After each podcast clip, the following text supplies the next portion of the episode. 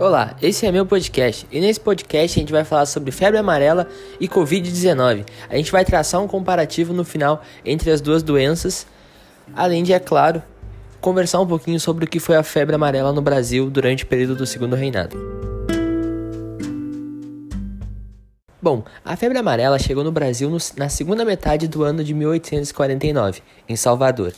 Bom, a doença já foi erradicada e o último caso foi no Acre, em 1942, mas foi apenas em 1958, ou seja, 102 anos após a chegada da doença, que a mesma foi considerada controlada nacionalmente. Quando a doença chegou no Brasil, alguns jornais, como por exemplo Correio da Tarde e Correio Mercantil, noticiaram diversas mortes.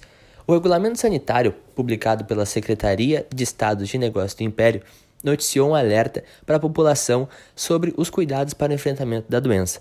Alguns políticos da época se posicionaram contra a quarentena e tentaram minimizar os problemas da pandemia. Agora, falando de medidas de prevenção.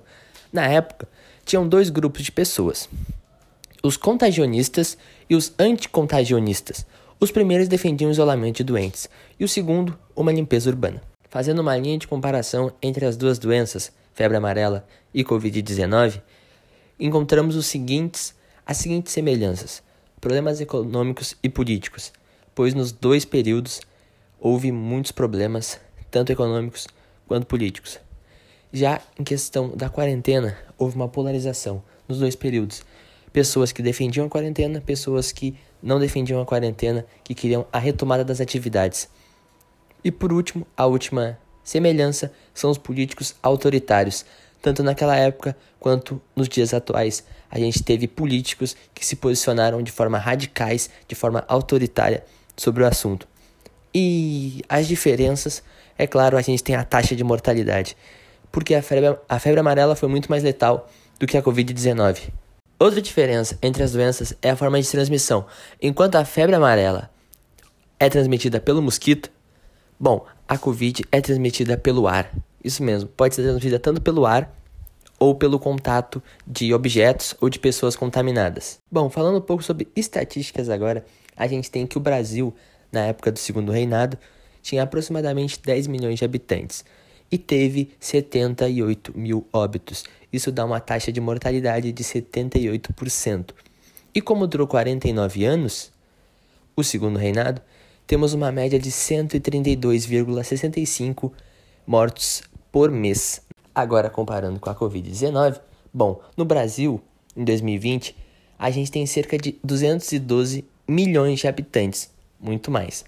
E as estatísticas são 58.656 óbitos, ou seja, uma taxa de mortalidade de 0,028%, bem menor do que a febre amarela. Além disso,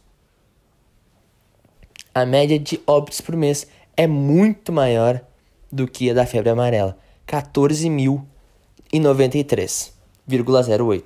Esses números tão altos da Covid-19 no Brasil em tão pouco tempo pode ser explicado pela transmissão. Enquanto na febre amarela a transmissão era de uma maneira mais lenta, né, pelo mosquito, a Covid-19 é muito rápida, principalmente no mundo globalizado. Naquela época, no segundo reinado, não era tão globalizado hoje em dia é muito globalizado e isso é um fator determinante na transmissão de doenças que é transmitido pelo ar ou por pessoas. Então, esse foi o fator determinante para esses números tão altos em tão pouco tempo da Covid-19 no Brasil. Para finalizar, a gente vai destacar que as doenças, apesar de serem diferentes na forma de transmissão e nas taxas de mortalidade, ambas trouxeram problemas políticos e econômicos para o país e isso deveria ser resolvido o mais rápido possível. Como a gente viu no Covid-19, não foi. E a gente tem altos números de óbitos e de infectados.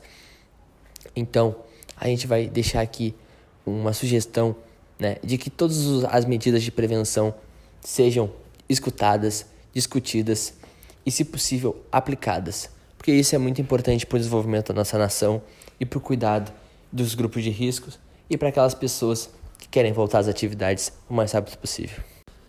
E chegou ao final o nosso podcast sobre a febre amarela e a Covid-19. Até uma próxima. Tchau!